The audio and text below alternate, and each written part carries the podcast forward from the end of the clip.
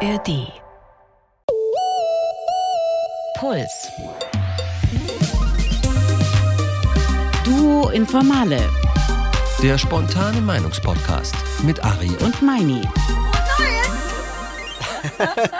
Darf man das noch sagen? Naja, wir sagen, das ist Duo Informale 2024. Frohe Neue Ist die erste Folge. Da kann man sagen, Staffel. frohe neue Staffel. Ja. Dir auch. Dir liebe auch, Ariane. Sebastian. Alter. Euch auch, liebe Zuhörer und Zuhörerinnen. Ja, das ist unser Podcast Duo Informale, jetzt in der brandneuen Staffel im neuen Jahr. Wir Mhm. kommen frisch und erholt an und freuen uns auf das, was kommt. Wir wissen nie, was kommt. Das ist das Geheimnis in diesem Podcast, den ich mache mit der fantastischen Ariane Alter. So ist es. Mir gegenüber sitzt Sebastian Meinberg und nicht nur er, sondern auch ich. Wir haben starke Meinung. Da möchte man sich jetzt natürlich denken, eure Meinung zu einem Thema, weiß ich nicht, ob das Ja, reicht. Das weiß ich auch nicht. Dafür haben wir aber eine Redaktion, eine ganz tolle Redaktion und die Zum ist Glück. top informiert. Also gibt es unsere Meinung plus Fakten, Fakten, Fakten von der Redaktion. Und am Ende des ähm, Podcasts haben wir ein Thema, das wir sehr gut besprochen haben und alle sind wir schlauer. Und das ist der Deal. Genau, und jetzt müssen wir erstmal gucken, welches Thema wir haben, Mhm. denn das wissen wir ja vorher nie. Hier sind immer ein paar Requisiten auf unserem Tisch und heute sind hier drei so Krustkisten, würde ich sagen. Davor steht ein Mhm. Schild mit Entscheide dich. Also Und das jetzt eine würde ich sagen ist? OP-Kleidung. Achso, das ist bei dir da, das sehe ich Genau. gar nicht so gut. Okay, Das da- zweite Feuerwehr. ist Feuerwehr. Feuerwehr Das dritte ist, ich würde sagen, Camouflage Bundeswehr. ah ja, aber das ist gut, Ariane, gut. Danke, Gut, danke. gut, gut. Das Weil- hätte ich jetzt zum Beispiel, das ist ja, sagen wir mal, also daran, daran sieht man, wer hier so arbeitet, ne, von, von Bundeswehr sind ja alle sehr weit entfernt, weil das ist ja eigentlich eher so ein Fashion-Piece und nicht so richtig ein, ein Tarn, äh, Weil da Tarnkleidung. ist sehr viel Laub drauf. Also es ist ein, ein, ähm, eine Überwurfjacke. Äh, ich glaube, Deutsche würden sagen, das ist eine Übergangsjacke. Das kannst du machen, wenn es ein bisschen chilliger wird. Gut, aber Und du da hast, ist sehr du viel hast, du hast, glaube ich, genau erkannt. Also es sind also quasi, das sind doch jetzt alles so sozusagen Gemeinwohltätigkeiten, öffentlicher Dienst, vielleicht so im weitesten Sinne. Ach so. Hm. Entscheide Oder- dich. Moment mal, entscheide dich. Ich habe erst gedacht, dich? als ob man sich Oder- für einen Job entscheiden muss. Ja, Haben wir das Thema, was mich ja wirklich auch immer aufgeregt hat in der Schule. Da bin ich 19 und dann fragen die mich dich. ohne Vorbildung. Was willst du denn werden dein ganzes Leben lang? Aber das ist So? ja, das ist ja jetzt, also durch Bundeswehr und Feuerwehr und so medizinischer Bereich, das geht ja so fast so ein bisschen in Richtung wie so Wehrdienst oder Freiwilligendienst, Zivildienst. Ah. Und man kann sich entscheiden. Also ob man vielleicht, wie wäre es mit sowas ja, wie das ist sehr gut. Das man- nehme ich. Freiwilligendienst oder das nehme ich. Ähm, ja, aber wie kriegt man das jetzt festgezurrt? Also in Deutschland ist es ja so, dass ähm, du gar nicht mehr äh, zur Bundeswehr oder einen sozialen Dienst machen musst. Mhm. Jetzt ist die Frage, holen wir das alles zurück? Und das ist es? Also, liebe das- Redaktion, das ich glaube, ihr sein- seht, wir schwimmen. Soll ich euch noch ein kleines... Aber das Thema könnte doch sein, soll es sozusagen, soll es so einen Pflichtdienst geben? So, für Ja. alle. Wie, so ein Ja. bisschen wie früher, nur ein bisschen anders, so dass Frauen und Männer hin müssen ja. und dass man sich vielleicht viel mehr aussuchen kann, Faltet. wohin Ja. man da geht und was man da macht. Oder so. Das, das nehmen wir. Das nehmen wir. Wie man so schön in Bayern hier sagt, C-Fix, man kann euch einfach nichts vormachen. Ach so, okay. Aber wir haben lange gebraucht. Wir Ja. haben lang Ja, Ja. ihr habt verhältnismäßig lang gebraucht, das Ja. stimmt. Naja, ja, ihr habt ganz recht. Also die Wehrpflicht, die wurde 2011 in Deutschland ausgesetzt und seitdem muss niemand mehr bei der Bundeswehr den Dienst an der Waffe antreten oder eben alternativ Zivildienst leisten. In den letzten Jahren wird aber immer wieder ein sogenannter sozialer Pflichtdienst oder auch allgemeine Dienstpflicht diskutiert. Also einen verpflichtenden Dienst entweder für alle oder nur für junge Menschen, zum Beispiel in sozialen Einrichtungen oder im Umweltschutz oder eben auch bei der Bundeswehr. BefürworterInnen erhoffen sich von solch einer Pflichtzeit unter anderem mehr gesellschaftlichen Zusammenhalt und eine Stärkung der Demokratie. GegnerInnen halten jedoch beispielsweise dagegen, dass ein solcher Zwangsdienst die Freiheit des Einzelnen zu krass einschränken würde. Deshalb die Frage an euch, Ari und Meini. Was sind wir Deutschland schuldig? Also sollten alle einen sozialen Pflichtdienst leisten müssten? Also da frage ich gleich mal, was sind wir Deutschland schuldig und was ist Deutschland uns schuldig und was bin ich mir schuldig, weil ich glaube, so ein sozialer ähm, Dienst ähm, oder ich bin relativ davon überzeugt, ist ja nicht nur ich gebe und kriege überhaupt gar nichts und lauge mich hier aus, sondern du hast ja wahnsinnig viele Erfahrungen und wahrscheinlich auch Erlebnisse und Begegnungen, die du sonst in deinem Leben sicherlich nie so in dieser Situation und in deinem Alter ähm, gesehen und erlebt hättest. Ich habe ja zu diesem ganzen Thema eine sehr klare Meinung. Ich auch. Und jetzt die bin ich mal sehr, sehr gespannt, ob wir da die in ich, einem Boot die, ich, sitzen. die ich jederzeit über Bord werfen würde Ah ja. im Laufe dieses Podcasts. Oh, okay. Ja. Meine Damen und Herren, wir sind jetzt übrigens beim Meinungsteil. Ja, genau. danach kommen die Fakten. Ich habe das Gefühl, dass ich im Laufe dieses Podcasts eine, welche Position auch immer, dass ich dazu eine sehr klare Position entwickeln werde. Mhm. Meine jetzige ist, Mhm. so ein Dienst ist irgendwie ziemlich, eine ziemlich gute Sache. Also ich glaube für einen selbst persönlich als auch für die Gesellschaft. Aber Hm. es ist diese, diese alle Menschen zu verpflichten, ein Jahr was zu machen, fühlt sich für mich leider, sage ich, nicht mehr zeitgemäß an. Mhm. Obwohl ich persönlich, ich habe zum Beispiel Zivildienst gemacht früher Mhm. und es hat mir nicht geschadet. Es Mhm. hat mir sogar Spaß gemacht, es hat mir was fürs Leben gebracht. Ich möchte das Mhm. auf keinen Fall missen. Aber alle zu verpflichten, sowas zu machen, halte ich im Moment einfach für tatsächlich aus der Zeit gefallen.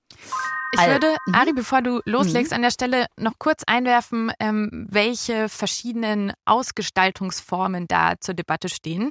Da gibt es vor allem Unterschiede, was die Dauer und das Alter der Leute angeht. Also Bundespräsident Frank-Walter Steinmeier, der begrüßt eine Pflichtzeit zwischen sechs Monaten und einem Jahr und die soll in unterschiedlichen Phasen des Lebens absolviert werden können. Das heißt, nicht nur junge Menschen, sondern zum Beispiel auch Seniorinnen sollten so einen Pflichtdienst leisten müssen. Und die CDU setzt als erste Partei im Bundestag ähm, im Entwurf ihres neuen Grundsatzprogramms auf ein verpflichtendes Gesellschaftsjahr für alle Schulabgänger. Zitat. Also da geht es eben explizit um ein Jahr und um junge Menschen. Ich war ja auf einer evangelischen Privatschule und die war eh schon sehr sozial und wir hatten nie ein Berufspraktikum. Ähm. Und äh, da waren wir alle sehr sauer, als dann aufkam, jetzt machen wir zwei Wochen, was ja wirklich verschwindend gering ist, ähm, zwei Wochen ein soziales Praktikum. Und wir sagten, nein, wir wollen doch Ärzte werden und Anwältinnen und wir müssen doch Erfahrung sammeln. Und dann hat unsere Klassenlehrerin gesagt, ähm, ihr seid vor allem Menschen und das solltet ihr werden und ihr solltet soziale Menschen werden. Ihr könnt 100 Jahre in eurem Leben noch einen Beruf machen, jetzt entspannt euch mal. Wir gehen jetzt äh, nach Wittigenshof. Das ist ein ähm, Dorf sozusagen, äh, in dem sehr viele Menschen mit Behinderungen leben und dort betreut werden und da waren wir zwei Wochen und wir hatten sehr viel Angst auch, weil das natürlich ähm, Berührungspunkte waren, die wir nie irgendwie zu spüren bekommen haben. Und ich war nach diesen zwei Wochen so beseelt und so sozial gebildet, dass nach zwei Wochen, jetzt stell dir vor, es wäre ein Jahr oder sechs äh, Monate, dass ich das Gefühl habe, ich komme auch viel besser mit dieser Gesellschaft klar, weil ich viel mehr Facetten ähm, sehe. Und vielleicht wäre es ganz gut, wenn man ähm, das tatsächlich verpflichtend macht und ähm, die Facetten sehr aufmacht, dass man sehr viel ähm, erleben kann, weil ich glaube, das stärkt nicht Deutschland als Nation, sondern ähm, Menschen, die in Deutschland leben und äh, unsere Gesellschaft. Und ich finde das sehr gut. Ja, du hast aber trotzdem keinen, also die zwei Wochen waren toll für dich und haben dir was gebracht, aber Ja. du hast dann trotzdem nicht freiwillig mehr gemacht. Also Sebastian, ich hatte doch einen Plan. Ich muss auch beruflich Ja, werden. ja. Also was ist denn hier los? Ja, ich das muss ist- ja auch gar ja. nicht. Und das ist nämlich das Ding. Und Ja. deswegen glaube ich, muss es verpflichtend Mhm. sein, weil wenn du die Wahl hast, dann machen es sehr, sehr wenige. Ja, dazu habe ich, dazu habe ich eben, also ich bin inhaltlich auf deiner Seite, Mhm. aber Mhm. so ein bisschen widerstrebt mir diese Vorschrift, dass der Staat so sehr in dein Leben eingreift und sagt, das machst du jetzt auch noch. Mhm. Und da weiß ich nicht genau, also vielleicht lasse ich mich ja im Laufe des Podcasts überzeugen, dass es vielleicht auch nicht anders geht, weil die, die positiven Effekte dieses Dienstes, die sehe ich total. Mhm. Die Frage ist nur, wie kommen wir dahin? Könnte man nicht diesen Freiwilligendienst viel besser stellen? Also äh, den gibt es ja schon und der Mhm. funktioniert nicht so gut. Also so Mhm. viele Menschen machen das einfach nicht. Und Ja. ich denke mir, wenn man das einfach viel, viel attraktiver macht, also entweder ganz simpel sozusagen, mit Geld oder mit anderen Vorteilen. Ne? Du kriegst vielleicht ähm, zum Beispiel äh, einen besseren Studium. Studienplatz, Ja. du kriegst irgendwelche Rentenpunkte oder was weiß ich ja, da kann man ja auch verschiedene Angebote machen. Ob man das nicht so macht, dass man, wäre das nicht der spannendere Ansatz zu sagen, okay Leute, wir lassen euch sozusagen eure Freiheit, aber wir machen das, was gesellschaftlich gewünscht ist, mega, mega attraktiv. Mhm. Und dann machen das mehr Leute, aber wer es partout nicht will, weil er sagt, ich möchte so irgendwie ähm, so eine Turbo-Karriere machen, ich möchte mit 18 mein Abi und dann möchte ich sofort an die Uni und bla bla bla. Genau, da sehe ich auch ein Problem. Das ist äh, mir auch passiert. Ständig in der Schule gesagt, du hast keine Zeit. Sitzen Ja, ja. bleiben, auf keinen Stimmt, Fall. Du stimmt. musst sofort ins Studium. Wir machen am besten noch ein Jahr weniger. Und dann ziehst du mal durch. Bachelor machen wir auch noch kürzer, dass du noch schneller im Beruf kommst. Mach, mach, mach. So, nimm dir keine Zeit. Das ist doch wahnsinnig. Du Ja. bist 19 und dann sagt jemand, was willst denn du das restliche Leben machen? Ich finde, wenn ich aus der Schule komme und höre ein Jahr, denke ich mir, oh, das ist sehr viel Zeit. Lass uns ein halbes Jahr machen oder ein Dreivierteljahr und dann ähm, auch den Menschen mitgeben und lernen mal, wer bin ich eigentlich und was will ich eigentlich und wohin will ich und wo liegen denn äh, meine Werte im Leben und so. Und ich glaube, das ist ein guter Teil, wie man das auch rausfinden kann. Und was ist denn ein soziales Leben? Also es ist ja, ich zahle ja auch Steuern nicht, weil ich darauf Bock habe, ähm, sondern weil ich verpflichtet bin. Aber ich weiß auch, wenn ich das jetzt nicht mache und alle anderen mitziehen würden, dann gäbe es ähm, kein soziales Netz, dann gäbe es keine Polizei und, und, und. Das ist ja eigentlich gut, alles, was man, glaube ich, da lernt. Und Ja, da hast du recht. Da hast du Mhm. recht. Ich störe mich nur an der, an der, Der an der Pflicht. Ja, wenn du es nicht verpflichtest, machen das nicht alle. Genau. Das natürlich Ja, nicht. ja. Da macht es vielleicht nicht mal die Mehrheit, aber vielleicht, wenn man es gut organisiert, ein, ein größerer Teil. Und da bin ich im Moment noch so der, ähm, der Ansicht, naja, können wir nicht, also mh. Ist es nicht, ist es nicht besser, diese, diese Pflicht zu streichen, obwohl du mit deinen Effekten, die du beschreibst, Mhm. ja recht hast. Aber Mhm. sozusagen habe ich nicht auch das Recht als Individuum, Absolut, auf ja. diese Effekte zu, verzichten, Ja. äh, zu verzichten und zu sagen, nö, scheiß ich drauf, ähm, ich möchte, ich möchte es ganz anders, mein Leben ganz anders gestalten. Das ist auch das stärkste Kontraargument. Eben dieser Punkt, ein sozialer Pflichtdienst greift zu sehr in diese individuelle Freiheit ein. Und gerade in Bezug auf junge Menschen, also nach über zwei Jahren Corona-Pandemie, darf man das gerade Jugendlichen und jungen Menschen nicht zumuten. Und der Jugendforscher Simon Schnetzer, der hat den Vorschlag eines sozialen Pflichtdienstes für junge Menschen sogar mal in einem Interview mit dem ZDF als Frechheit bezeichnet. Mhm. Und wir hören uns mal an, warum. Diese Frechheit beruht darauf, dass junge Menschen in der Pandemiezeit aus dem Leben weggesperrt wurden. Also sie, sie wurden nicht daran beteiligt, wie gehen wir mit Krisen konstruktiv um. Unsere Bedürfnisse aus Sicht der jungen Menschen, unsere Bedürfnisse zählen für die Politik nicht. Wir haben auf die schönste Zeit des Lebens verzichtet und jetzt wollt ihr uns zusätzlich noch mal ein Jahr wegnehmen. Das ist diese starke Wahrnehmung von Ungerechtigkeit. das ja, sehe ich. Also Mit ist, der, mit der Corona-Krise, das habe ich nicht Ja, eingerechnet, das stimmt. Das stimmt, aber das ist natürlich was, da, da muss ich sagen, gut, das ist jetzt temporär, das betrifft jetzt eine Generation. Mhm. Die würde das ja im Übrigen ehrlicherweise auch nicht mehr betreffen, weil wenn man das jetzt gesetzlich einführen würde, also ich meine, wann greift das? Und dann muss ich sagen, als sozusagen selbst ehemalig Betroffener, also ich meine, ich musste ja noch zur Bundeswehr, beziehungsweise ich habe dann Zivildienst gemacht. Ja, also das haben wir früher auch gemacht. Mhm. Also ich sag mal so, das ist jetzt, deswegen würde ich sagen, keine pauschale Ja. Frechheit. Aber ich bin ja dann durchaus auch seiner Meinung, es ist eben, man greift eben gerade in das Leben von, von jungen Menschen dann nochmal ein, was sie anders gestalten könnten. Und äh, ich will zumindest überlegen, ob man da nicht einen intelligenteren Weg finden kann, sie dann sozusagen zum, vielleicht doch zum Guten zu bewegen, Ja. aber dass sie es selbst entscheiden, weil, das ist mir jetzt gerade noch nochmal so gekommen, was ist eigentlich der Nachteil an der Pflicht, außer dieses Freiheitsargument? Macht es nicht möglicherweise diesen diesen Dienst und den Vorteil auch ein bisschen schlechter, weil wenn es alle machen müssen, dann ich kenne das ja auch von früher so ein bisschen mit Bundeswehr und Zivildienst. Ich meine, manche Leute haben das sehr engagiert, egal ob bei der Bundeswehr oder beim Zivildienst, sehr engagiert gemacht und sehr gerne. Und viele andere haben eben diesen Pflichtdienst so ausgeübt. Hauptsache ein lauen Job, Ja. Hauptsache möglichst wenig Anstrengung. Ich muss es irgendwie durchziehen, dann melde ich mich noch krank, dann lasse ich mich da noch krank schreiben und so weiter und dann ähm, mogel ich mich da irgendwie so durch. Also ich glaube, in der Gesellschaft, die wir uns jetzt quasi so ähm, gebaut haben, musst du etwas Verpflichtendes auch vom Staat dem Menschen geben, der das freiwillig macht. Also jetzt sagen wir mal, du willst Medizin studieren, ähm, du kriegst, drei, wenn du ein halbes Jahr einen sozialen ähm, Dienst machst, dann kriegst du drei Wartesemester gut geschrieben oder sowas. Mhm. Das ist eine Währung. Auf der anderen Seite muss man sagen, wir bezahlen PflegerInnen super schlecht. ErzieherInnen super schlecht. Alle ähm, Leute, die in so einen ähm, Berufen arbeiten, werden sehr schlecht äh, bezahlt. Die Deutschlandwehr ohne die Freiwillige Feuerwehr würde das Haus Mhm. brennen. So. Und jetzt könnte man natürlich auch argumentieren, ihr wollt den Leuten kein Geld geben und jetzt pumpt ihr da die, die jungen Leute rein. Das sagen übrigens auch die allermeisten Wohlfahrtsverbände in Deutschland. Also die sind gegen einen sozialen Ach, Pflichtdienst. interessant. Weil Hm. die nämlich sagen, Pflichtdienstleistende sind kein Ersatz für professionell ausgebildete, motivierte Fachkräfte. Ähm, und wie ihr das gerade schon ganz richtig gesagt habt, wer das behaupten würde, würde soziale Berufe abwerten, Ja, deren Argumentation.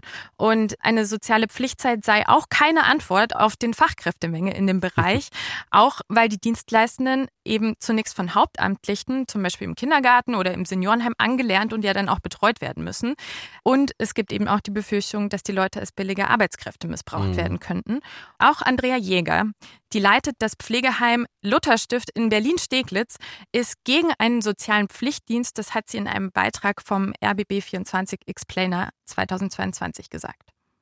Also ich halte nichts von einem sozialen Pflichtjahr. Ich denke, Menschen, die sich auseinandersetzen sollen mit dem Bereich, tun dies am besten freiwillig. Ich glaube, aus der Pflicht heraus hat es keinen Mehrwert für die Einrichtung und auch nicht für die Menschen, um die es geht. Und wir schaffen einen Arbeitsaufwand, der unangemessen hoch ist und von den Einrichtungen an der Basis nicht zu tragen ist. Wir hatten wirklich Zivildienstleistende, die ganz toll waren, aber wir hatten mindestens genauso viele, wo man gemerkt hat, die sitzen einfach nur ihre Zeit ab und versuchen halt, sich irgendwie durchzulavieren äh, und sich viel den Dingen entzogen haben.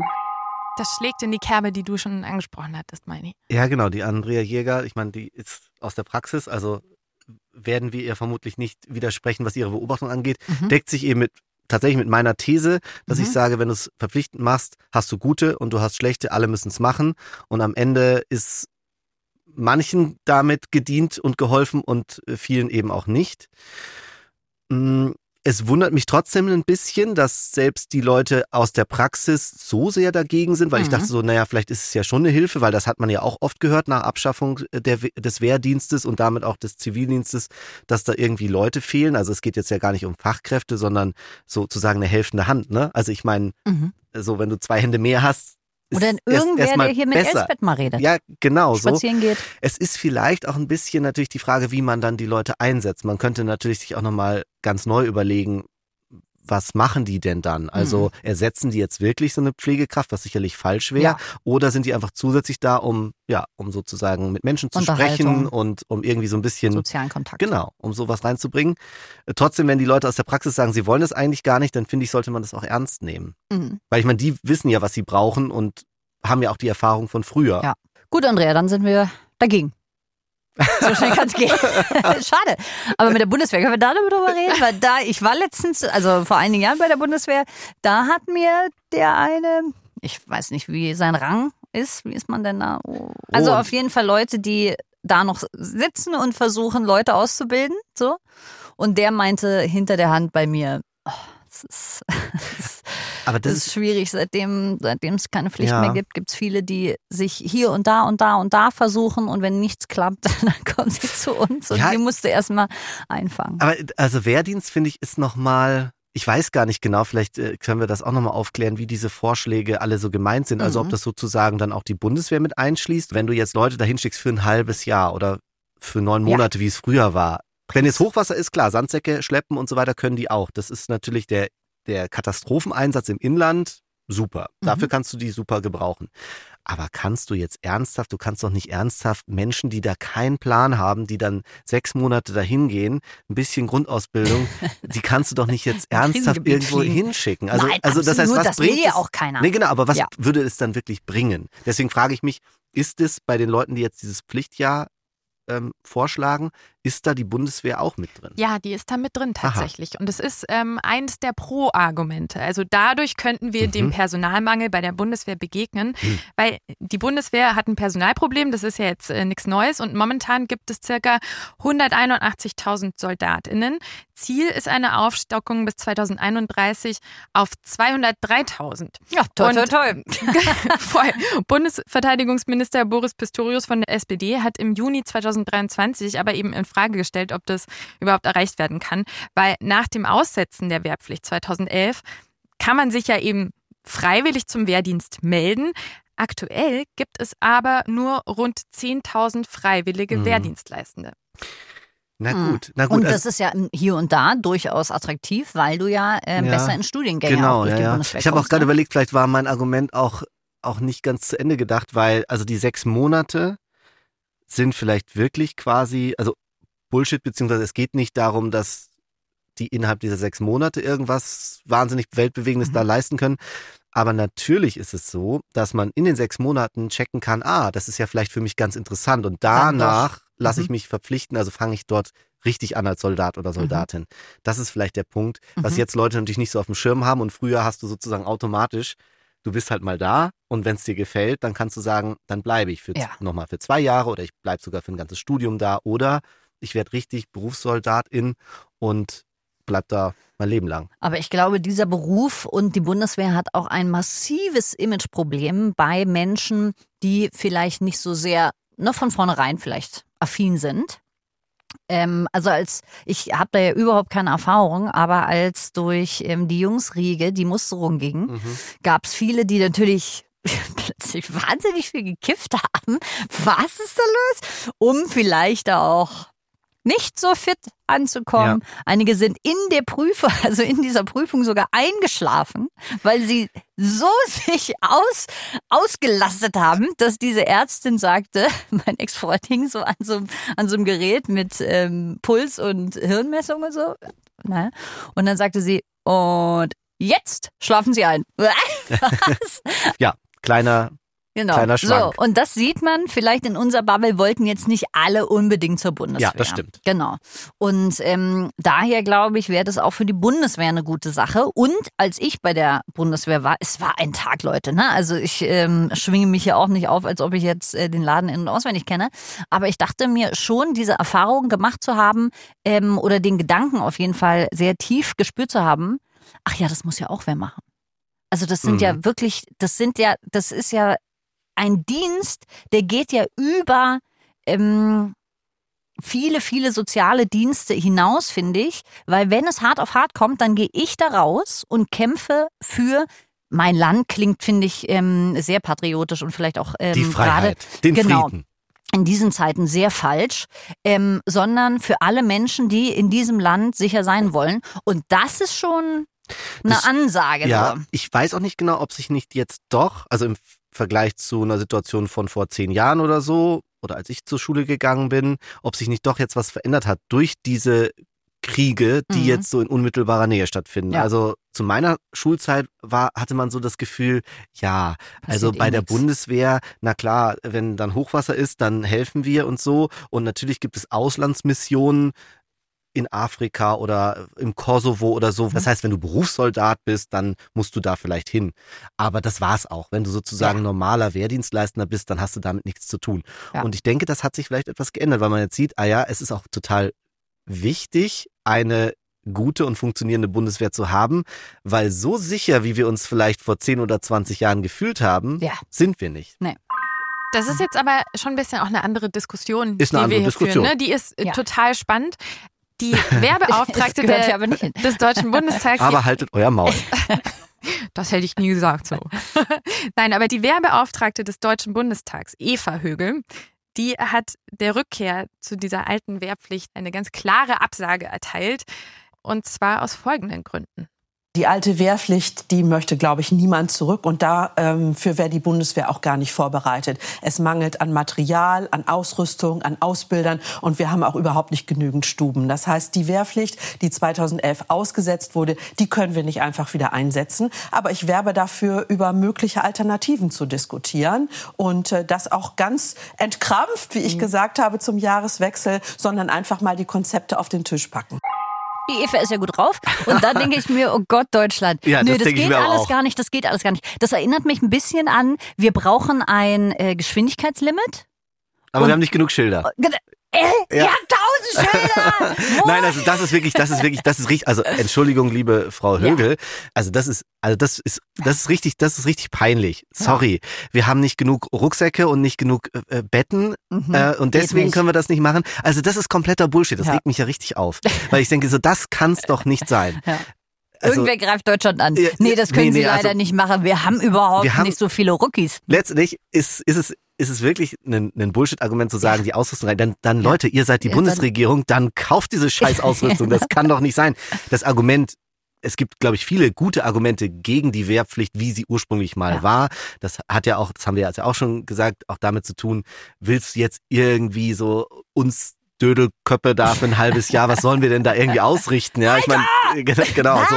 Also, So Deswegen- reden sie nicht mit mir. es gibt, es gibt bestimmt gute Argumente dagegen, aber bitte doch nicht, dass wir nicht genug Patronengürtel, Rucksäcke Ja. und, und Schuhe ohne Loch haben. Ja. Also, ich meine, sorry. Dann also, können wir es ganz lassen. Ja, dann können wir es wirklich ganz Ja. lassen. Dann können wir sagen, okay, alles klar, Wir geben auf. Jetzt schon. wir geben auf und hoffentlich machen das dann die Franzosen oder sonst wer für uns. Sebastian, wir können nicht aufgeben. Wir haben viel zu wenig weiße Flaggen.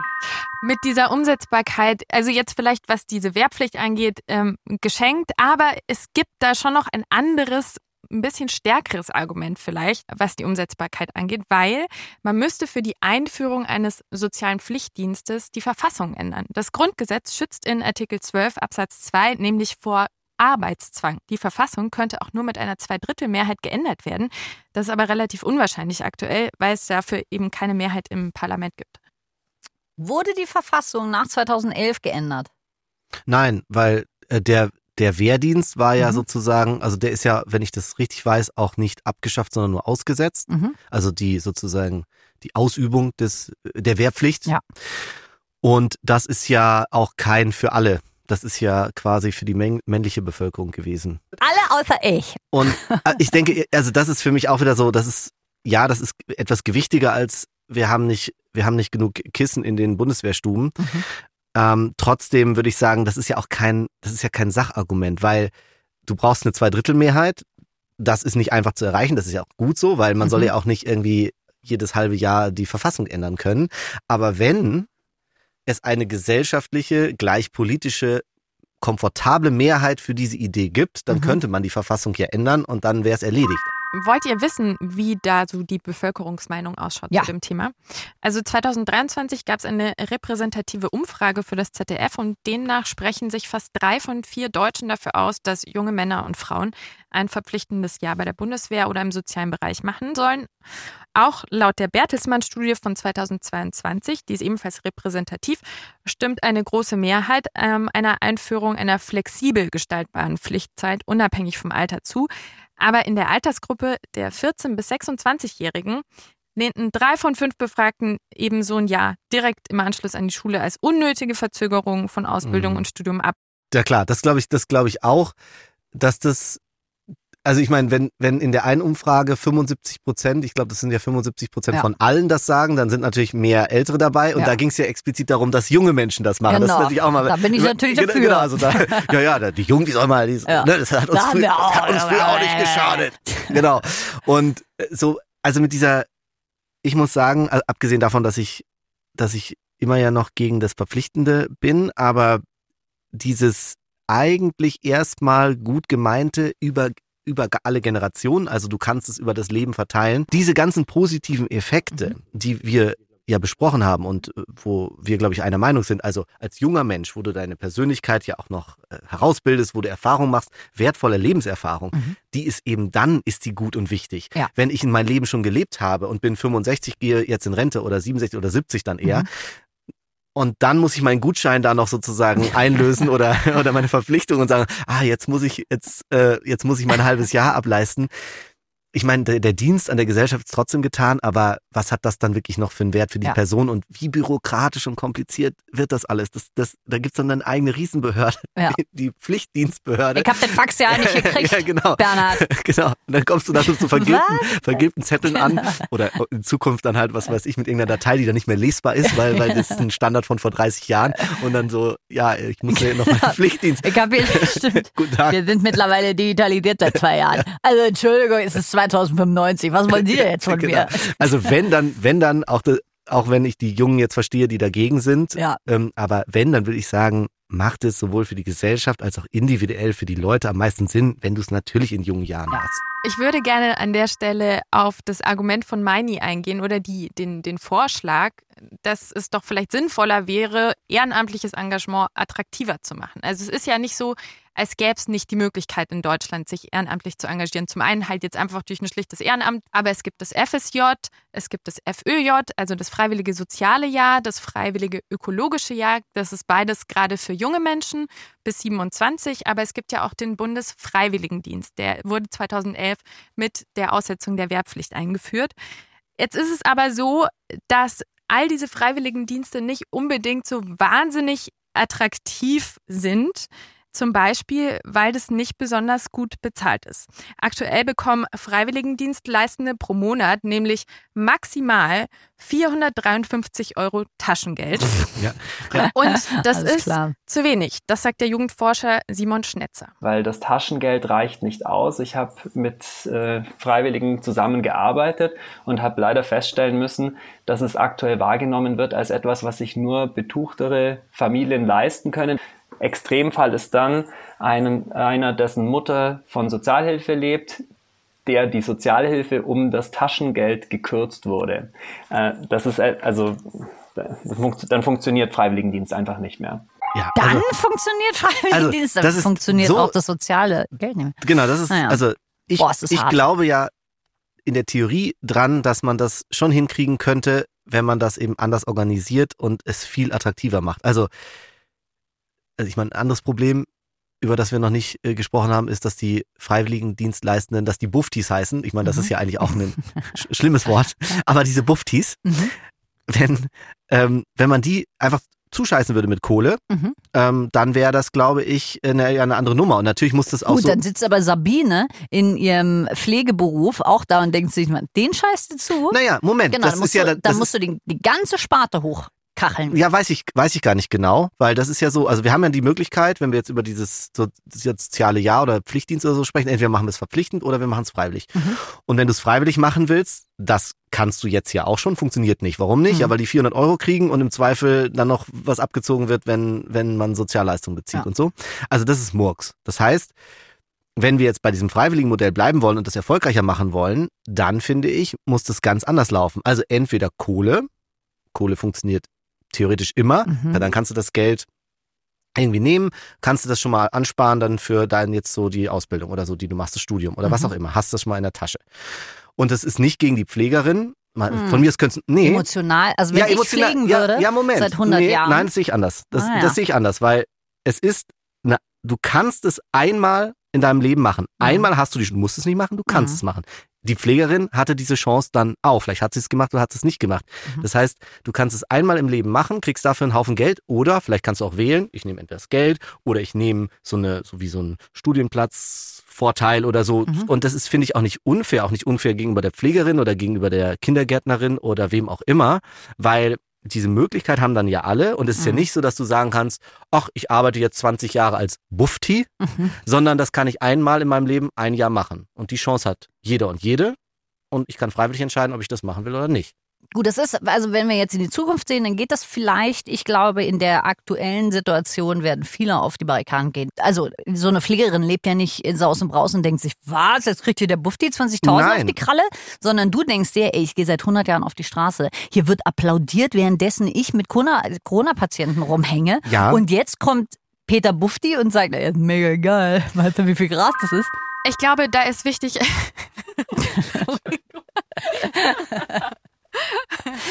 Also, dass solche Freiwilligendienste attraktiver gestaltet werden sollen, das hat schon auch der Gesetzgeber jetzt erkannt. Und ich glaube, da ist es jetzt spannend zu gucken, Na, ich bin der, gespannt. der finanzielle Punkt, um wie viel das Ganze eigentlich angehoben werden Wir soll. hauen 50 Euro drauf. Ja, wir jetzt bei Ich muss ja verrückt sein. 470. Und nochmal Lutscher oben drauf. Ja. Du, dann machen wir noch eine Sprache drauf. Na, Ungef- 20? Ja, Ungefähr danke. so viel. Nein, die Obergrenze für, für dieses Taschengeld soll auf maximal 584 Euro im Monat Ja. angehoben werden. Wer hatten sich das überlegt? Der März oder was? Ja, also, ja. natürlich, manchmal sitzt natürlich, man denkt natürlich braucht man Ah. für solche Dinge Geld sich, hm, und auch viel Geld. Und ich bin bei sowas aber echt immer dafür sozusagen nach dem Motto ganz oder gar nicht. Ich meine mit Mhm. diesem, wir erhöhen das jetzt um 100 Euro und jetzt vielleicht doch wieder nicht, weil jetzt müssen wir aus Versehen wieder sparen, weil wir ein bisschen wir uns weg. vertan haben. Das ist doch alles, also das ist aus meiner Sicht alles Quatsch. Also Ja. das funktioniert ja alles nicht und ob 100 Euro vor und zurück, da überlegt sich derjenige, der sich eigentlich nicht leisten kann, das eben nicht, weil er sagt, Ja. Leute, von 580 Euro kann ich auch nicht leben. Nee. Ja, das heißt, ist ja alles nett gemeint, aber ich glaube, wenn man da wirklich was bewegen will, dann muss man halt, dann muss man es halt wirklich machen. Dann muss man halt sagen, okay, dann wollen wir es richtig machen. Diese sozialen Tätigkeiten oder gesellschaftlich wertvollen Tätigkeiten, die haben ja erstmal keinen nominalen Wert. Ja. Also die kosten nur Geld, aber Mhm. man erwirtschaftet damit nichts, weil es ist ja richtig und das haben jetzt ja auch schon einige gesagt. Also wenn man das macht, sollen ja keine Jobs damit ersetzt werden. Das ist ja zusätzlich. Also wenn man das wirklich möchte, dann, dann muss man eben auch akzeptieren, dass diese sozialen Dienstleistungen, diese Dienstleistungen am, am Land und an der Gesellschaft, an den Menschen, dass die halt eben dann doch einen Wert hat, nämlich auch einen Mhm. Wert, wo ein Euro-Zeichen dahinter steht und den muss man bezahlen. Ja. So, ganz einfach. Das führt uns ja wieder zurück zu unserer Ausgangsfrage. So, was sind wir Deutschland oder was sind wir der Gesellschaft eigentlich schuldig? Und ihr habt jetzt so ziemlich alle Argumente ausgetauscht, die es da gibt in dieser Debatte. Und jetzt würde mich äh, interessieren, was euer Fazit wäre dabei. Ich, ich habe noch eine Frage. Ja. Weil Frank-Walter Steinmeier, Ja. der, das habe ich schon öfter auch in Interviews gelesen, der ist ja dafür, also für dieses Pflichtjahr oder Pflichtzeit. Ich glaube, der Pflichtzeit. Pflichtzeit, der Ja. sagt ja nicht ja. Was, was ist denn sein Argument, ob wir das Ja. rausarbeiten? das können wir uns anhören. Nun leben wir in dieser Gesellschaft, die sich verändert hat in den letzten Jahrzehnten, häufig in unseren Lebenswelten, in unseren Milieus und viel nebeneinander her. Und deshalb brauchen wir Begegnungsmöglichkeiten, wo wir uns über die Lebenswelten, auch über die Generationen hinweg begegnen. Ich habe es bewusst nicht nur für Jugendliche vorgeschlagen und ich habe auch nicht gesagt ein Jahr, sondern jeder sollte einmal im Leben etwas tun für andere Menschen, die ihm fremd sind. Er redet ein bisschen wie ein Pastor, finde ich immer. Mhm, ich habe mir auch gerade, irgendwie hatte ich so, so, und jetzt lass uns beten. Genau. Oder, Also okay, das Argument äh, ist, ist ja, ist ja gut von ihm. Ja. Finde ich. Es geht um die Stärkung der Demokratie, um es jetzt nochmal Ja. auf den Punkt zu bringen. Genau, und, ne? und, und er sagt ja implizit Pflicht deswegen, damit das wirklich jeder und jede einmal im Mhm. Leben Korrekt. macht. Und Ja. das würde freiwillig natürlich nicht gehen. ich finde das super, was er sagt. Ich, also wenn man, wenn nicht der eine O-Ton gewesen wäre, würde ich immer noch sagen, natürlich entscheidet ihr euch, hier Bundeswehr oder Sozial oder Feuerwehr. Na, jetzt jetzt wären wir mal sozial.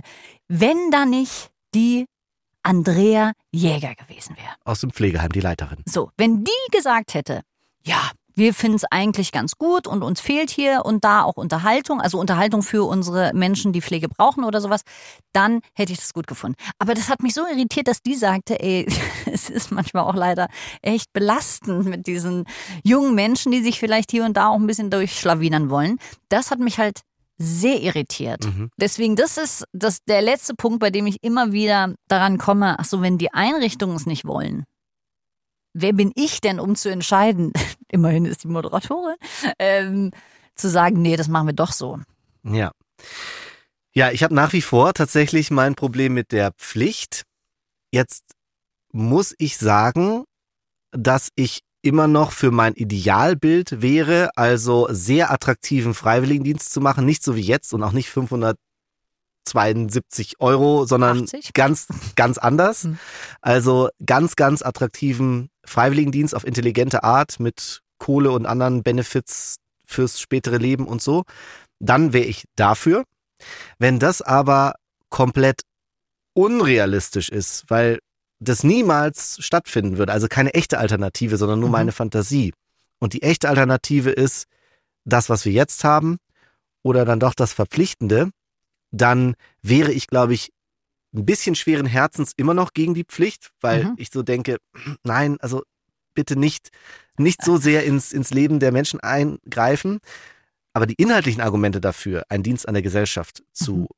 zu leisten, die sind gut. Und deswegen würde ich sagen, wenn das jetzt beschlossen werden sollte, würde ich nicht dagegen auf die Straße gehen, würde aber immer den Zeigefinger erheben Mhm. und sagen, wollt ihr nicht noch einmal über meinen genialen Vorschlag nachdenken, einfach einen richtig attraktiven Freiwilligendienst auf die Beine Mhm. zu stellen?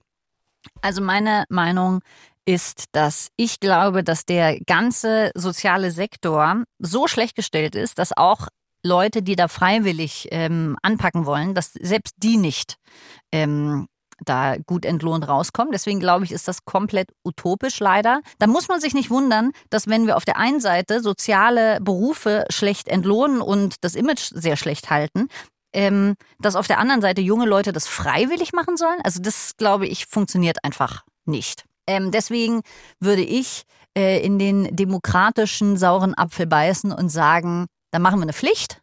Andrea, und für dich, du in deiner ähm, leitenden Position in deinem Pflegeheim, da sage ich, wir müssen an der Disziplin der Leute arbeiten, die da hinkommen. Das kann doch wohl nicht wahr sein, dass man sieht, liebe absolut. Ariane. Aber irgendwo müssen wir ran. Also ich habe tatsächlich, es ist, glaube ich, na, das, das Jahr und die Staffel fängt ja gut an. Ja. Das ist, glaube ich, das erste Mal, nur wegen Andrea, und ich möchte ihr nicht den äh, schwarzen Peter zuschieben. Ich sage nur, da, ich war noch nie so unentschlossen, wie bei dieser Folge, weil Andrea ihre ähm, Erfahrungen weitergegeben hat und mich das sehr unentschieden Ja, zurücklässt. jetzt möchte ich einen letzten Satz dazu sagen. Ja. Also wenn eine Pflicht eingeführt wird, Mhm. dann möchte ich gerne, dass das dann jetzt so kommt, wie Frank-Walter Steinmeier sagt, Ja. nämlich für sozusagen das, das ganze Leben, dass du dann auch noch ran musst. Gleichfalls. Bei der Andrea. Ich werde niemanden äh, Ausgebildeten ersetzen können, das sage ich dir. Das kann aber ich ich werde sagen, mich wirklich engagiert unterhalten. Ja. Weil Das, tatsächlich jedes Mal, wenn man sich mit älteren Leuten unterhält, da kommen geile Stories bei raus. Weil so süß sind die gar nicht, was die für Lebenserfahrungen auf dem Köcher haben. Du, Ja, die das, freuen sich da schon auf wundert dich. man sich. Du, da höre ich mal gerne zu. da hörst du zu. Die hören dir erstmal zu, glaube ich, zwei Stunden. Elsbeth, jetzt warte mal. Und dann war ich ja, du kannst es dir nicht vorstellen. Hoffentlich haben die ihre Herztabletten genommen vorher. Ah, das wären goldene Zeiten, Leute. Ach, Leute, vielen Dank für diese erste Folge der neuen Staffel von Duo Informale. Äh, Schön war's. Erstaunlich. Und ihr Mhm. habt euch mal richtig gezankt. Das kommt auch nicht so häufig vor, ne? Was, was, was? Das war eine ganz tolle Sachliche Diskussion. Absolut. Ich meine, ich kann auch nichts dafür, wenn die Ari einfach falsch liegt. Das fängt ja gut an. Wir sehen uns nächste Woche. Ja, äh, zum Abschluss noch eine andere Podcast-Folge, die ihr euch gerne anhören könnt. Und zwar, wie es aussehen könnte, wenn in Deutschland die Wehrpflicht wieder aktiviert werden sollte, haben sich unsere KollegInnen vom Tagesschau Zukunftspodcast mal angenommen angeschaut. Die Folge haben wir euch in die Shownotes gepackt. Alle Folgen des Podcasts gibt es aber auch in der ARD-Audiothek, genauso wie Duo Informale. Und wenn ihr uns nicht nur hören, sondern auch sehen wollt, dann checkt außerdem unseren YouTube-Kanal aus. Dort und in der ARD-Mediathek könnt ihr euch die komplette erste Staffel anschauen und zum Beispiel Aris Gesichtsausdruck genießen, wenn sie von einer KI-Moderation ersetzt wird. Feedback und Themen könnt ihr in die Kommentare schreiben oder in einer Mail an duinformale.br.de. Autorin der Folge war Kati Geschirr, Schnitt und Produktion Matthias Almer, Sebastian Greimel und Sarah Lindebner, Redaktion Matthias Hacker und ich, Mila Hahner. Danke und tschüss. Bis nächste Woche auf der Plattform eurer Wahl. Hm.